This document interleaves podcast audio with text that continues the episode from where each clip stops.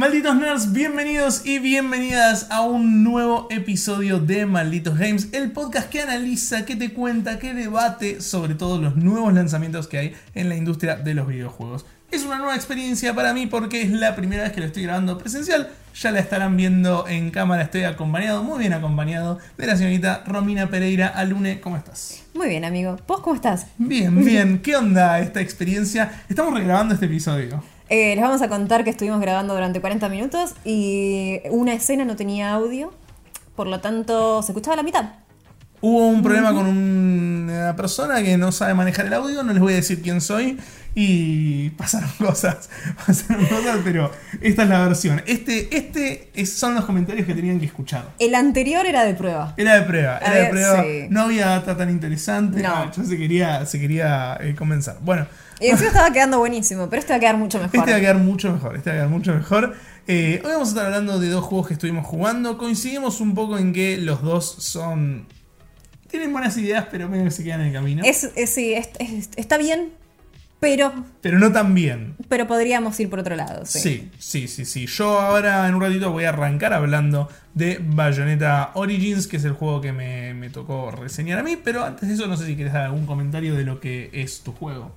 Sí, yo voy a estar hablando de Wulong Fallen Dynasty, un juego que nos trae Team Ninja y Koei Tecmo sobre una estética de fantasía medieval, un RPG de acción que tiene una buena idea, un buen gameplay, una buena implementación, pero es su propio enemigo.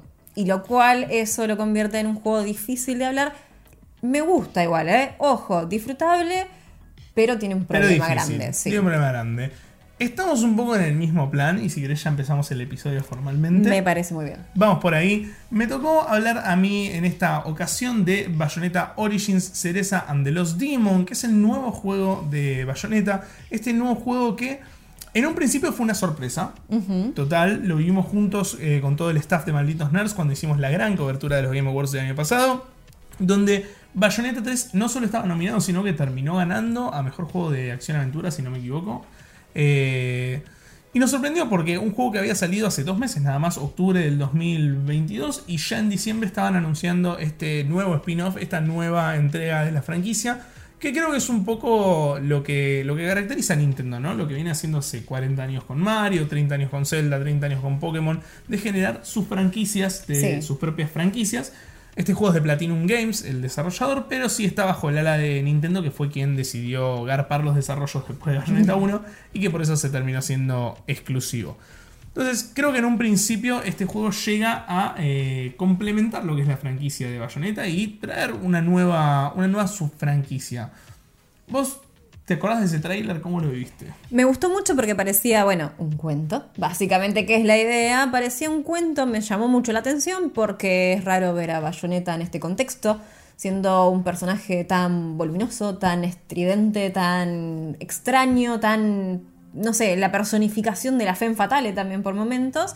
Y después nos encontramos con un juego que parece una estética mucho más ambientada para niños y de los tópicos de los cuentos narrativos o los juegos narrativos que solemos ver y no tanto ese estilo acción-aventura.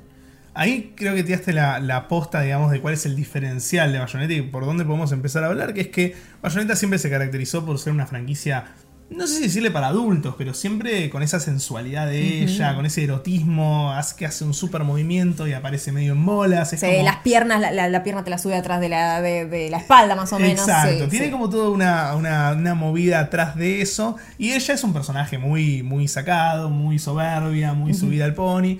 Entonces, eh, creo que está muy logrado la, diferencia de visión con este juego, que es literalmente un cuento de hadas contado por eh, Cereza, que es una niña, literalmente. O sea, es una niña inocente que no sabe del mundo, no lo conoce, que tiene miedos. Eh, entonces, toda esa, esa, diferencia, tanto a nivel narrativo como visual, de pasar de, lo explícito a, a este cuento de hadas para niños, es un cambio que realmente está bueno y creo que le viene muy bien a la franquicia para, generar algo diferente respecto a Bayonetta. En la historia estamos en la piel de Cereza, que es la bayoneta que conocemos de la trilogía de juegos, acompañada de eh, que también es el, demonio mascota que ella tiene siempre. Eh, Cereza quiere ser una bruja de Umbra, está entrenando para eso, está con su, mentora que le, va explicando. Ella quiere ser bruja para recuperar a su madre, que la perdió hace tiempo y no, no sabe dónde está. Y como en todo cuento de hadas está el cliché de que hay un bosque prohibido. Está el Pero bosque. Es el bosque de Avalon, que es este bosque que no puedes entrar nunca, porque si entras, Te no morís. salís. No, obvio. Y además, ¿cómo le vas a poner un bosque prohibido a un lugar que hay niños? Pasa, lo hablábamos, pasa en Harry Potter. Si vos le pones bosque prohibido, todos van a querer. Todos van a Pero querer si le vas a poner el bosque aburrido donde hacen la tarea, no va a haber ningún niño, no va a haber niños perdidos en el bosque. Pero bueno, ¿qué va a hacer? Es así, es así, siempre está ese, ese cliffhanger para agarrarte y para, para llevarte al bosque prohibido. Cereza obviamente se mete en el bosque. Obvio. Se encuentra con las hadas, que son los principales enemigos, que no son como Tinkerbell Campanita, que o sea, acá son monstruos horrendos. Eso te iba a decir, no son tan piolas. Igual a Campanita no la banco, es medio insoportable. Está, es medio polémica Campanita también. Pero acá eh, son monstruos horrendos las hadas, entonces dominan el bosque y bueno, se presentan un montón de, de bardos. Cereza no puede salir del bosque una vez que entró y ella estaba practicando con su mentora cómo, cómo invocar demonios y no le salía, no le salía. En la desesperación logra invocar un demonio en su peluche que es Chisire y eh, bueno, nada, eso lo- la salva, lo ayuda. El problema es que claro, como no sabe invocarlos, tampoco sabe devolverlos al infierno. Entonces se queda el demonio atrapado en el peluche de, de, de Bayonetta. Ayúdame, loco. Ayúdame, loco, cómo vuelvo para acá. Eh, y ahí se empieza a armar todo el plot de- del título, ¿no? Le da como el, el sentido completo al título, que es Bayonetta y el demonio perdido. Consulta, el demonio este es súper poderoso porque obviamente no vino un demonio pichi, No, que fue no. como justo el- uno de los más picantes. Sí, sí, aparte es muy gracioso que, que el peluche de Chisire es como un cosito chiquito, un perrito así re, re pedorro, y el demonio lo convierte en un perro gigante, demoníaco, Sacado. sacado, que saca fuego de, de la mitad de la boca. O sea, es como que le, le da todo el, el- el sentido del mundo. Eh, y ahí podemos empezar a hablar de la mecánica principal de Bayonetta Origins, que es lo que le da todo el sentido a este juego. Que es que con los Joy-Cons, vos tenés los Joy-Cons separados en Switch, con uno manejas a Cereza y con el otro manejas a Chisire. O sea, los dos se mueven completamente diferentes. Creo que acá hay algo muy bueno porque Bayonetta es más support, ella usa como ataques más de hechizos, de stunear, sirve más para los puzzles que para los combates. Y por otro lado, Chisire es, es como tu personaje melee que eh, tenés que pegar, digamos, hace, tiene mucha variedad de combos, de ataques y va directamente a los tumbos. Entonces tenés como dos personajes completamente diferentes. Un brawler. sí. Un brawler, exactamente. Que vos tenés que ir manejándolos a los dos y viendo qué te, qué te conviene más en cada situación. Acá hay un tema que para mí afecta mucho al juego en general. Que es que vos eh, tenés a los dos personajes por separado, pero que le peguen a Chisire no te complica nada. O sea, lo pueden llegar a stunear, puede haber algún tipo de, de- de, digamos, eh, bufeo, nerfeo, por así decirlo, en ese sentido, pero no tiene vida Chisire. Entonces, solamente te perjudica si le pegan a Bayonetta. Claro. Y esto es algo que un poco rompe toda la experiencia de, de juego, porque yo tranquilamente en los combates me puedo quedar con Bayonetta dando vueltas para que no le peguen y usar solamente el stick derecho para eh, pegar con Chisire. Entonces, medio como que por un lado me propones una jugabilidad súper desarrollada de dos personajes, dos Complejo clases. que se tienen que combinar entre sí y al final es corre que yo pego. Exacto, y al final se reduce todo en, bueno, Bayonetta cuidala que no le saquen vida mientras Chisire hace todo. Es un poco raro en general y es lo que genera eh, que este juego quizás tenga algunas fallas, falencias de, de ese estilo que, que vamos a estar hablando un poco más y que vamos a ver que hay varios de- varias de estas cosas que atentan contra sí mismo. Pero en esta situación particular es como que resulta muy raro porque es, es prácticamente lo que, lo que le da sentido al juego. Claro. Creo que sí está bueno destacar, digamos, esto de. A mí me gustan mucho los juegos estilo It Takes Two. Sí. eh, que me parece bastante original lo que se viene haciendo. El, el tema de, de que, de que solamente haya que. Solamente se puede jugar de dos porque los necesitas y tenés que ir complementándote con la otra persona para entender.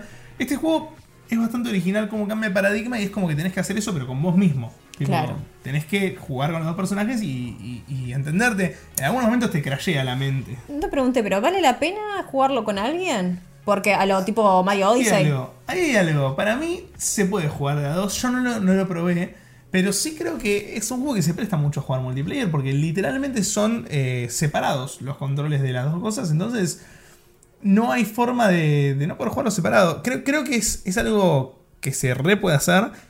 Creo que termina atentando un poco contra el espíritu del juego. Es como que yo creo que la intención de los desarrolladores es que lo juegues vos solo y que se te rompa la mente cuando estás moviendo a- el stick derecho y tu personaje está a la izquierda.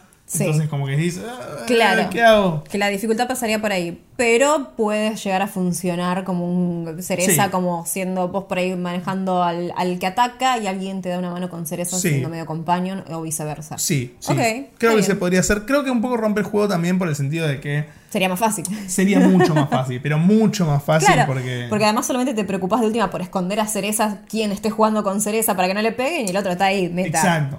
Exacto. Y otra cosa también es que, por ejemplo, Cereza vos con las habilidades lo, lo- lo más característico que puedes hacer es estunear a los enemigos. Claro. Que no te conviene, porque te conviene que corra Cereza y pegarle con Giselle, pero si estás jugando a dos y una persona se está dedicando solo a estunear, es como que es, mu- es muy fácil. Es muy fácil. Se, se va a reducir a eso. Pero, pero sí, yo yo creo que tranquilamente se podría jugar cooperativo este juego y le, le da como un toque. Ojo, Ojo, ojo, ojo. Hay que hacerlo ahí, se viene un stream de Malitos Nerds jugando ahí. Ojo, eh, podría ser, ¿eh? hay que hacerlo, hay que hacerlo. Pero sí tiene, tiene esto. Otra cosa que, que está buena es que quizás el combate es lo más parecido a la franquicia general de Bayonetta. Eh, que eso se, se puede ver, se puede palpar.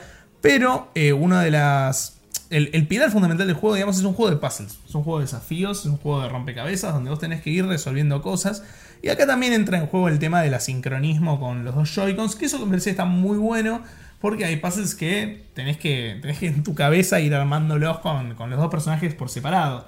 Por ejemplo, eh, ahora no me voy a acordar ni a palos la planta, pero hay una planta que aparece todo el tiempo que es una planta re común, tipo como si te dijera jazmines. Eh, ¿Puedo adivinar? Decime- describímela. Es que no, no, no, no, pues no se ve, tipo es como un cosito blanco Ah. en el juego. Pero es como una flor como si fuera jazmines, ponele, que eh, Chisaiger es alérgico, los demonios son alérgicos a esas flores.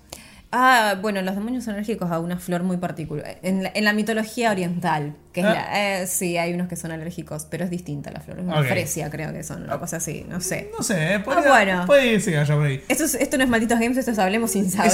Hablemos de flores. Hablemos de flores. Eh, pongamos que son fresias. Bueno, Sí. eh, Bayonetta puede pasar tranquilamente, Chisaiger no. Entonces, en esos momentos tenés que dividir a los personajes y hacer los pasos separados, pero al mismo tiempo no pueden estar separados mucho tiempo porque como vos al demonio lo invocás con la magia de cereza, si están separados mucho tiempo se muere Chisaiger. Claro, po- pobre demonio, la está Pobre pasando demonio, re la está mal. pasando re mal. Aparte el, el guion es todo el tiempo, es como tipo, dale, tipo... Dale, me no quiero sé. ir de acá. Por ejemplo, en un momento con Cereza tipo encontrás unos fuegos fatuos, Sí. que son como unos tipitos re simpáticos que los Sí. están aprisionando las hadas. Y Cereza está como, vamos a liberarlos, hay que ayudarlos, hay que ser buenas personas, qué sé yo.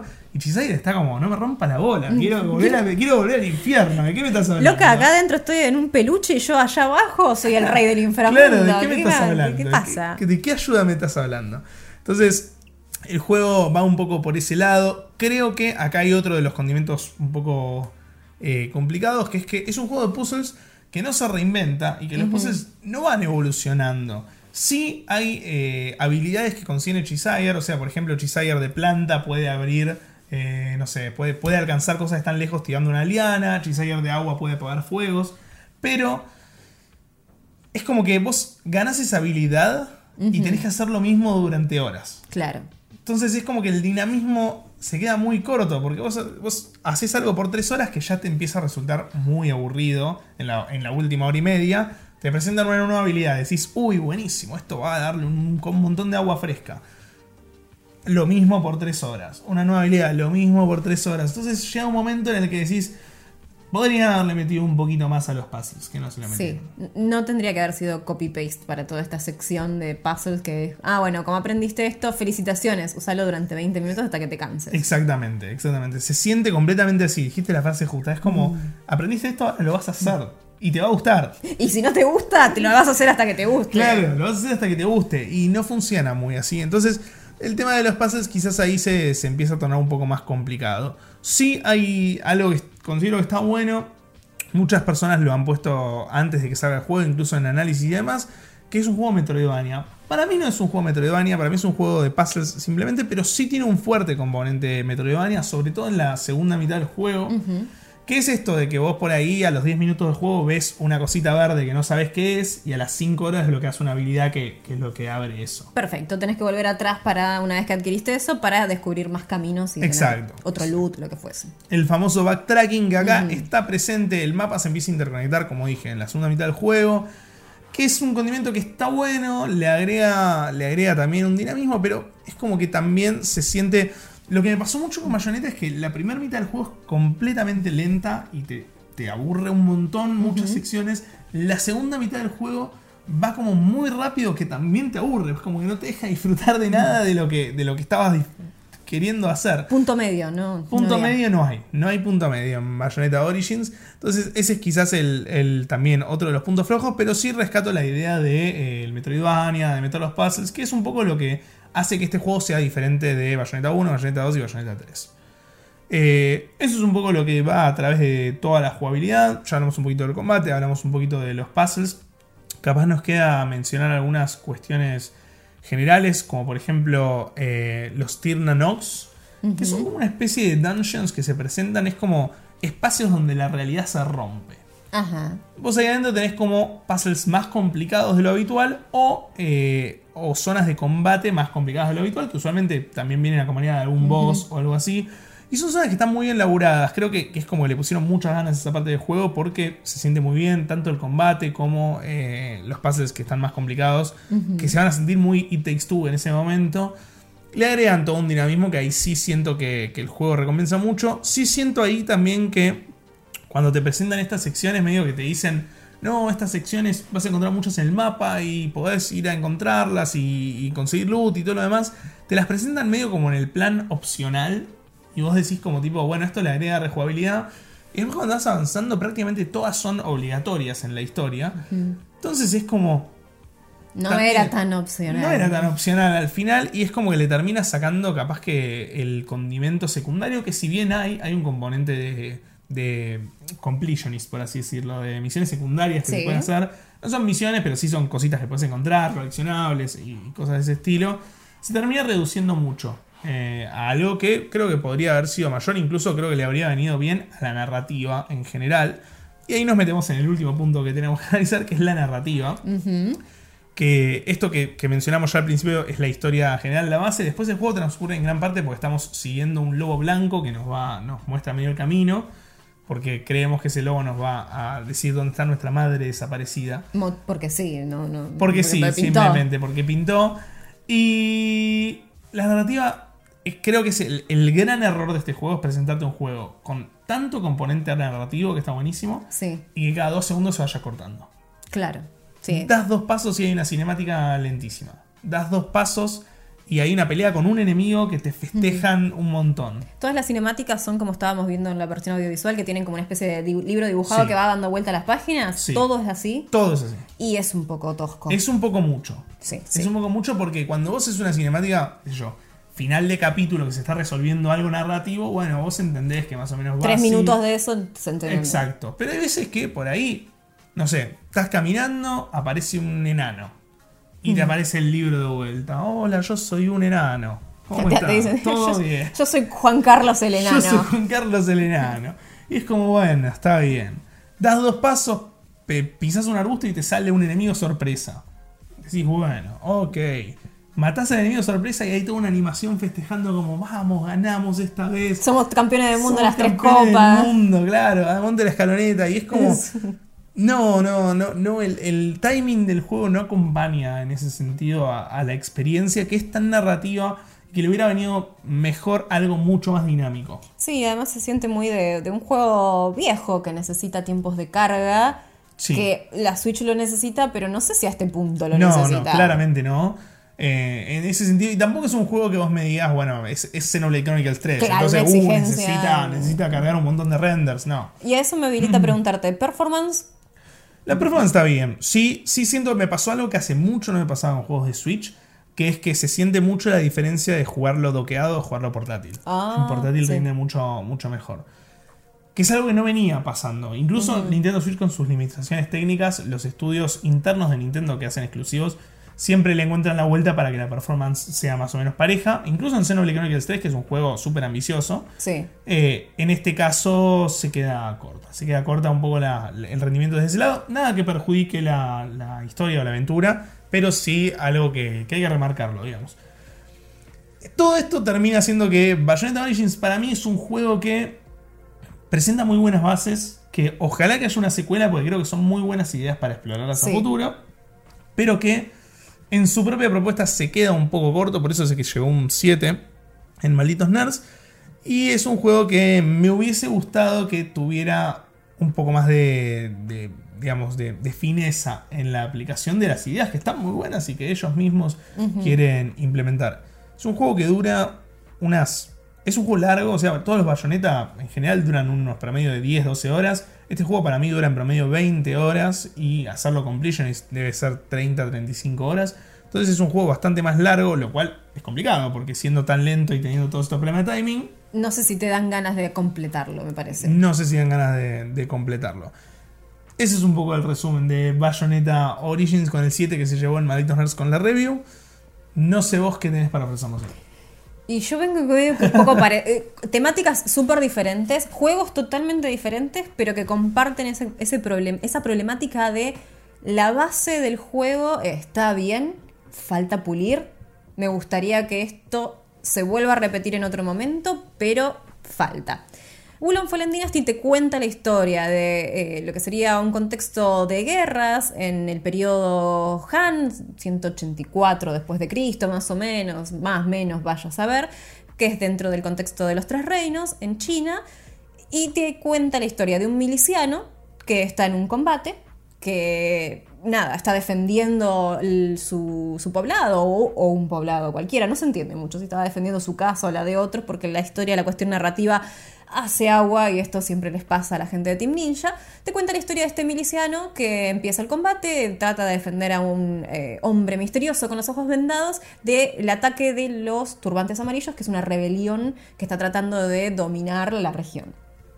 Vos lo que haces es defenderlo, morís en combate, o por lo menos parece que te hieren muy gravemente, damos, nos da a entender como que moriste, y él te entrega un medallón de jade, que tiene el símbolo de un dragón, que hace que vos revivas, y ahí automáticamente se te habilita la creación de personaje, la cuestión cosmética está muy bien, es muy divertida la creación de personajes, tenés un montón de opciones para el pelo, un montón de opciones para la cara, los rostros, etcétera, etcétera, etcétera, y también tenés un código de creador. Que si te gusta jugar con Naruto, alguien probablemente ya hizo a Naruto, vas a activar tu código de creador y vas a poder jugar con Naruto este tipo de juego. Cualquier personaje. Con, con, cualquier personaje. ¿Querés jugar con Sephiroth?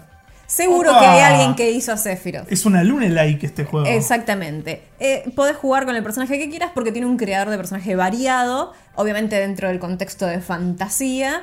Eh, que está bueno mencionarlo porque es un RPG de acción donde tu personaje es mudo, es Link, básicamente, con mucha menos personalidad, porque este realmente es un potus, porque no tiene nada, no, no, no hace nada por la historia que nada, una vez que revivís y te, bueno, te creaste tu personaje y demás y comenzás a jugar, tu motivación no existe realmente como...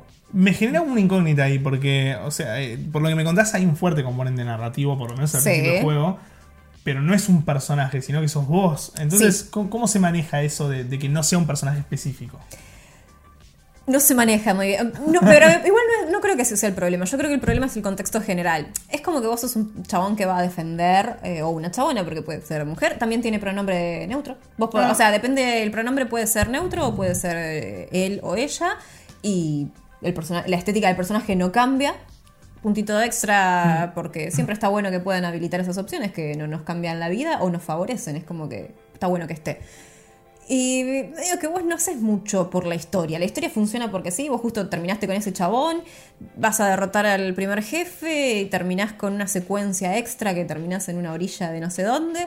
Y medio como que vas a tener que ir a derrotar gente, pero no, no es que hay una motivación súper específica. O sea, sí hay una connotación de bestias divinas y magia que más adelante la vas a entender un poco más, pero no funciona muy bien la historia. Y el personaje obviamente no agrega nada, entonces es como que son condimentos muy desconectados de sí.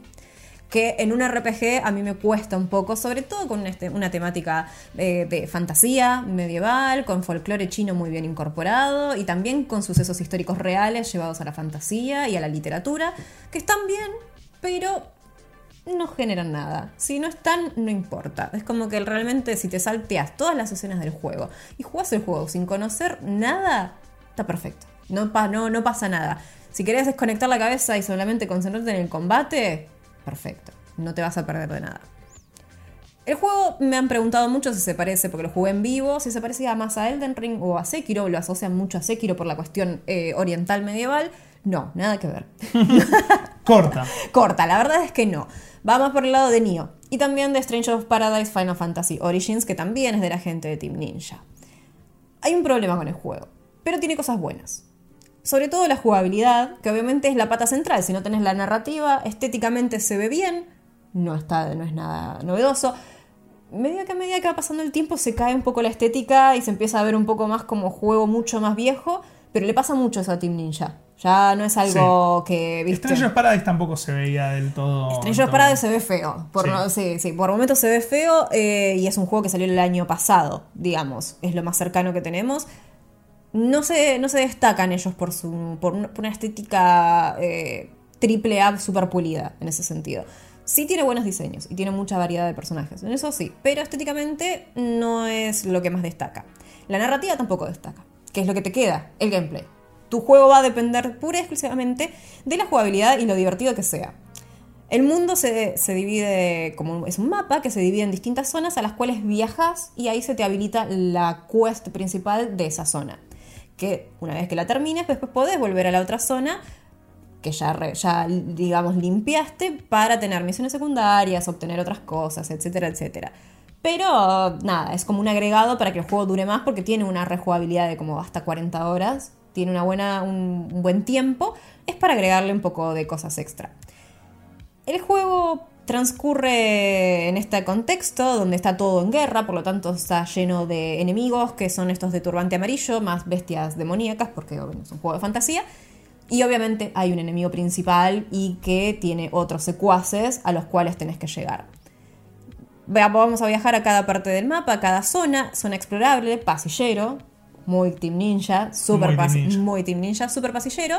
Tenemos el agregado de una, de una movilidad extra gracias al salto, por lo tanto vamos a tener zonas donde tenemos que eh, buscarle la vuelta para subirnos a una edificación y ir a buscar el loot o encontrar caminos, como lo que estamos viendo justo en la versión audiovisual, es un caminito extra que está en la primera zona donde podemos derrotar un tigre que tiene mucho más nivel que nosotros, que ahora les voy a explicar qué son esos números, que lo podés ir a derrotar optativo.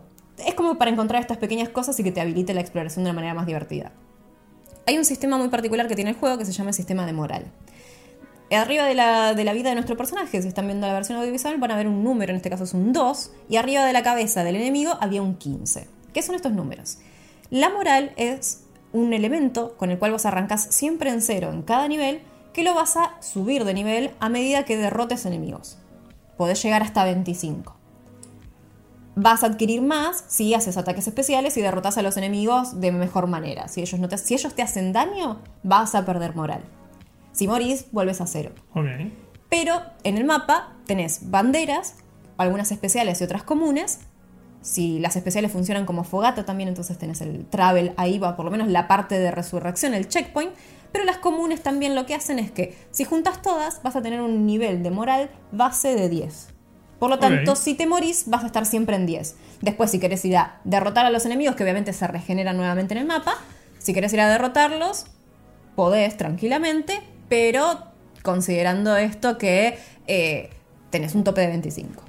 Y obviamente siempre derrotándolos de manera exitosa, porque por ahí justo tenías, habías leveleado, un- guardaste, leveleaste, fuiste a otro checkpoint, te derrotó un enemigo y justo habías guardado, bueno, volviste a 10, no te quedas con ese 15 que ya tenías. Entonces es como una manera de incentivar tanto la exploración como manejar la dificultad dentro del juego. Porque los enemigos si tienen más nivel que vos, más moral que vos, te van a pegar mucho más y vos le vas a pegar mucho menos. Y, y el caso contrario si vos tenés más que ellos.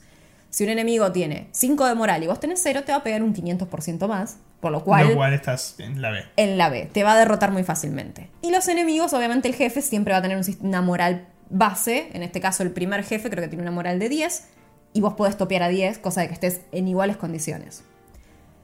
Otra cosa que tiene es el sistema de espíritu, que abajo de la vida de energía, de la vida del personaje vas a tener esta especie de estamina, energía, que es el del lado derecho es celeste, del lado izquierdo es naranja. Cada vez que vos pegás, cada vez que haces un golpe exitoso, se carga ese nivel celeste que el espíritu te permite hacer habilidades, golpes de habilidad especial, ya sean algunos que tienen las armas, que son técnicas de artes marciales. Tenés un golpe especial también con el arma que rompe la instancia de defensa del enemigo. Y también tenés magias en el juego. Y las vas a poder usar a tu favor para luchar. Pero si te quedas sin ese espíritu, que lo tenés que cargar mediante el golpe o esquivar al enemigo de manera exitosa, si el enemigo te pega, te carga la barrera naranja y tenés la chance de que si se completa, te stunee, si te hace justo un ataque definitivo, cagaste, perdiste la pelea. Entonces está bueno porque te hace, te obliga a vos a administrar de una manera mejor, que no es que me quedé sin maná, por ejemplo, para usar las magias, sino que es constantemente la puedo usar porque el juego constantemente me va a recompensar si yo hago las cosas bien. Y si yo me equivoco, me va a penalizar de una manera fuerte, por así decirlo. Es una muy buena mecánica Es en, una en mu- general de, de bonificación, digamos. Está muy bien, el sistema de moral me parece un muy buen sistema para arrancar el juego, lo decíamos en la versión que no fue, que era una par, era medio roguelike y estaba Release, release de, Sí, de- release. de malditos cat. de Malditos Cat, eh, que es una versión media, es una dinámica, dinámica medio roguelike, que está muy bien, está muy buena, es muy piola. Y eh, el sistema de espíritu me parece súper correcto porque vos no te vas a quedar sin maná, sino que constantemente vas a tener que esforzarte porque no te peguen y por hacer un golpe exitoso y por esquivar de manera exitosa para derrotar al enemigo y poder usar más cosas. Pero acá viene el mayor problema del juego, que es una de sus mecánicas, que es el parry. Nosotros tenemos un parry con el círculo que no es como el parry en otros juegos, donde, bueno, es nada, rompes de última. Como Sekiro. Como Sekiro. No. El parry, eh, obviamente se lo puedes aplicar a cualquier habilidad, pero cuando los enemigos tienen ese ataque imbloqueable clásico, que se ponen ellos de color rojo, y ahí decís, ok, viene el ataque especial, tiene una brecha de tiempo para usarlo bastante cómoda, no siento que sea tan difícil de aprender. Entonces cuando vos ves que el enemigo tiene ese momento de brillo rojo que se te acercó, que lo carga durante, o sea, es un brillo rojo que dura un tiempo largo hasta que vos ves que brilla más, y ahí es el momento donde tenés que apretar círculo cuando se te acerca ese golpe, lo que hace tu personaje es le hace una especie de contraataque y el otro personaje pierde espíritu, digamos, queda con su barra naranja más cargada y le puedes y vos cargas mucho espíritu porque esquivaste un golpe especial y le puedes hacer mucho daño, tanto en ese contraataque como con un ataque especial. ¿Qué pasa? Si vos se lo haces esto a un jefe que te duró, no sé, lo estuviste peleando el jefe 40 veces y no pudiste, no pudiste, no pudiste. ¿Aprendiste a afinar la mecánica del, de- del parry? ¿De quedarte quieto y esperar solamente al parry? Sos inmortal. Sos inmortal y lo derrotas en 5 segundos. Esto está, y esto está certificado por mí en vivo, todos lo vieron, no podía derrotar al jefe principal del, del- del tutorial. ¿Por qué? Tiene dos fases y es muy difícil. Porque los enemigos en el pasillo son súper normales y comunes, que no te generan ningún tipo de desafío, no porque no sean difíciles, sino porque el desafío es porque tienen más moral que vos y te obligan a vos a aprender a que no te peguen. Pero realmente no son complicados. Y después vos llegás a un jefe en el tutorial que tiene dos fases, vos tenés tres eh, frascos para curarte, no tenés nada y estás en pelotas. Y entonces tenés que aprender a cómo luchar contra el jefe. Yo estaba luchando de una manera clásica, no soy de usar los parries en los juegos. Porque siempre me acostumbré a lo tosco. Yo soy de ir a lo bruta. No tengo paciencia para el parry. Para el parry tenés que tener paciencia. Y me, no lo podía pasar, no lo podía pasar, no lo podía pasar. Dije, basta, vamos a hacerlo de la manera que tiene que ser. Y lo hice con el parry y literal me duró seis golpes. tres para una instancia, tres para la otra. No tiene Completamente roto. completamente roto. Y esto vuelve a pasar con el segundo jefe. Y así, y así, y así. ¿Cuál es el problema de este juego? Tiene una muy buena dinámica, tiene implementación de magias, tiene stats, obviamente como todo RPG, que están basados en los elementos clásicos, el viento, la madera, el fuego, el agua, etc. Tenés elementos de sigilo, tenés elementos que tenés eh, algunos que te suben, el agua te sube al sigilo, el fuego te sube al daño, la madera te sube al peso que puede soportar el personaje, el, otros te suben a la vida, pero medio como que llega, eso queda todo desdibujado si yo tengo una habilidad que es un parry que me permite a mí derrotar. Sí, es la famosa mecánica que te, te rompe todo el juego. Claro, y no es una mecánica para abusar, sino que es una mecánica que el juego mismo te la implementa. Además de que te da companions constantemente, cada mapa tiene un acompañante. Cada mapa tenés un NPC que te acompaña, porque es la excusa, que no me parece mal, está bueno, es divertido, pero a veces por ahí eh, te quedas quieto dando vueltas y el, el compañero está ahí derrotando un par de enemigos, salvo que haya muchos que lo, lo maten y vos lo tengas que ir a revivir con R2. Eh, puede estar, podés ahí medio como que zafar de la pelea. Los jefes no, los jefes son totalmente inútiles, no hacen nada. Pero medio Ahí estamos que- viendo uno. Ese es el jefe, el jefe que estamos viendo es el del inicio. Que muchas personas, eh, y esto surgió mucho en las redes, muchas personas dejaron de jugar el juego después del. porque no podían pasar el primer jefe. Porque la curva de aprendizaje está mal, porque vos pasás de 0 a 1000, no hay una curva de aprendizaje real, vos te encontrás de una con el jefe, y tenés que aprender ahí en el momento cómo usar el parry, porque antes realmente no lo podés practicar. Claro.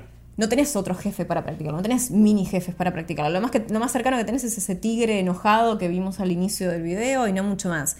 Entonces, y después cae esa curva de dificultad, cae estrepitosamente, después por ahí en algún momento sube de nuevo y después vuelve a caer. No es consistente consigo mismo el juego. Y en gran parte es porque las mecánicas del juego desbalancean al propio juego. ¿Cuál es un problemón? ¿Yo lo recomiendo? Sí. Pero tengan en cuenta que no es Sekiro, no es Elden Ring, está más cerca de lo que es Nioh, de lo que es Stranger of Paradise.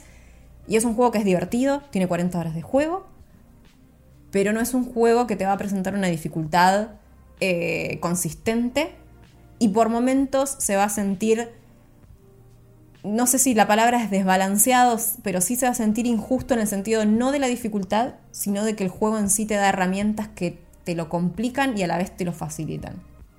Pero no en un sentido de dificultad progresiva. ¿Se entiende eso? Es como Sí. que te da cosas que hacen que se rompan fácil. También te da el multiplayer. Puedes jugarlo con compañeros y puedes invadir mundos al estilo de Elden Ring, donde te pueden ayudar a derrotar un jefe y te lo derrotas en 5 minutos. Tiene muchas mecánicas accesibles, pero no es un juego Elden Ring que, tiene, que, que fue accesible para todo el Sí. público. Pero tiene mecánicas que hacen que el juego no tenga un desafío real. Entonces es raro porque no sabes cómo sentirte ante este juego que te presenta mecánicas Souls-like, se lo comentaba como un heredero, un sucesor espiritual del Sekiro, pero terminamos con un juego que no encontró la manera de balancearse a sí mismo. Fuerte. Es fuerte. No es malo el juego. Yo creo que es como te pasa con, con Cereza, con Bayonetta. Es un juego que te plantea premisas muy interesantes. Lo de la moral es, me parece buenísimo. Lo del espíritu también, porque es un juego que en el que vos podés usar tus habilidades premiando. El juego te va a premiar a vos para usar la- las habilidades mediante tu desempeño, lo cual me parece muy correcto. Pero el desempeño se rompe constantemente por esa capacidad de usar el parry. Puedes jugar el juego sin usarlo el parry, pero si es una de las mecánicas principales, ¿cómo no la usarías? ¿Se entiende? Sí, sí. La magia, por ejemplo, yo no, casi no la usé. La magia tiene un lado, la aprendes de manera clásica, una grilla de magias que vas aprendiendo a medida que vas obteniendo también cómo aprendes eh, las habilidades mediante el ki, que es eso que obtenés cuando derrotas enemigos, como si fuesen las almas de un Souls-like. La magia yo no la usé porque no me justificó, Claro. por ejemplo. Sí, sí, es que, es que si una mecánica te rompe todo y no la necesitas usar, es como que te obliga a jugar de cierta forma. Es una lástima por lo que me contás, porque el juego tenía para hacer otra cosa. Exactamente. Tiene los condimentos que están mal. Es como rico, bueno, ricos condimentos mal cocinados. Mal cocinada, ok. Sí. Y el condimento tan fuerte narrativo que tiene al principio, por lo menos después, ¿cómo se desarrolla a lo largo del juego? Uy, uy, la cara, La es la versión audiovisual lo dijo todo. Sí, si vieron la versión audiovisual lo van a entender. Eh, el condimento narrativo es malo. Es inconsistente, es inentendible, eh, está mal guionado, es aburrido y tiene cinemáticas muy de PlayStation 2. Cuando estás teniendo un combate, de repente se corta y aparece una cinemática y termina la cinemática y pasamos a otra cosa. Muy raro, muy, muy anticuado. Complicado. Sí, complicado. Complicado es la palabra que define a este episodio de Malditos Sí. Games, porque son dos juegos que medio que cayeron en la misma. Eh, Wulong está en Game Pass, si no me equivoco. Sí, está en Game Pass. Lo cual está bueno para que lo prueben. Bayonetta no, Bayonetta solamente si tienen Switch. por supuesto. El- desempeño de ambos está bueno porque en mi caso se siente bien eh, no se caen los No frames, caen. está, está bastante bien, está bastante estable, sí, sí, no- yo jugué en PlayStation 5.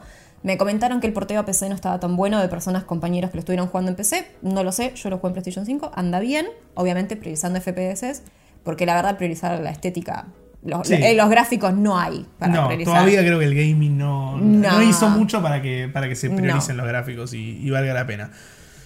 Creo que fue un gran episodio de Malditos Games. Creo que nos llevamos dos juegos que están bien, que capaz que en una secuela van a estar mejor. Son dos sólidos siete. A Wulong le fue bien, igual con la crítica, fue bien recibido. Bayonetta también. Sí. Eh, son ambos juegos que fueron bien recibidos por la crítica, están entre un 7 y un 8, dependiendo también si te gustan mucho estos juegos. A mí no me, me gustan este estilo, no terminó de convencerme, para mí también es un 7, el mío. Eh, Es difícil porque te difícil. dan ganas de que te guste más porque hay una buena propuesta. Hay Eso es lo que duele. sí. Cuando hay una buena propuesta y no termina de convencer, no termina de cerrar, te duele porque decís, che, había un montón acá para, para Sí, hacer. sí, este 7 podría haber sido un 8, podría ser Sí, un 9 podría si haber- le, sí. le un poco más. Totalmente. Veremos si a futuro Team Ninja y Platinum Games le meten para esto. Este fue un nuevo episodio de Malditos Games, el podcast donde analizamos todos los lanzamientos. Romy, ¿dónde te pueden seguir? Ahí me pueden encontrar como alune con 12 y un 12 final en Twitter. Y a malditos. Y a Malditos en Malditos Nerds BX en Twitter y en TikTok, Malditos Nerds en Instagram, Malditos Nerds en YouTube y también Malditos Nerds Games en YouTube y obviamente en Spotify donde probablemente estén escuchando este Malditos Games. No miento si digo que creo que sos la única persona en el mundo que sabe decir todas las cuentas de malditos. Sé más, pero trato de no decirlas. Tenemos Maldi- Malditos Nerds el programa también de 13 a 15 en Vorterix, no se olvide, también nos pueden escuchar en Spotify como Malditos Nerds el programa. Tenemos, tenemos, Tenemos. muchas vías, tenemos mucho contenido y recuerden también estar atentos a las redes porque tenemos emisarios en GDC contando sobre el evento, uno de los eventos más importantes del mundo de los videojuegos, Juaco Freire, Maxi y Santi Peñalver, que están ahí contándonos. Mi nombre es Nicolás Rabo, me siguen en todas las redes como Rabonic y nos vemos, Romy, en el próximo episodio. Nos vemos la próxima. Adiós.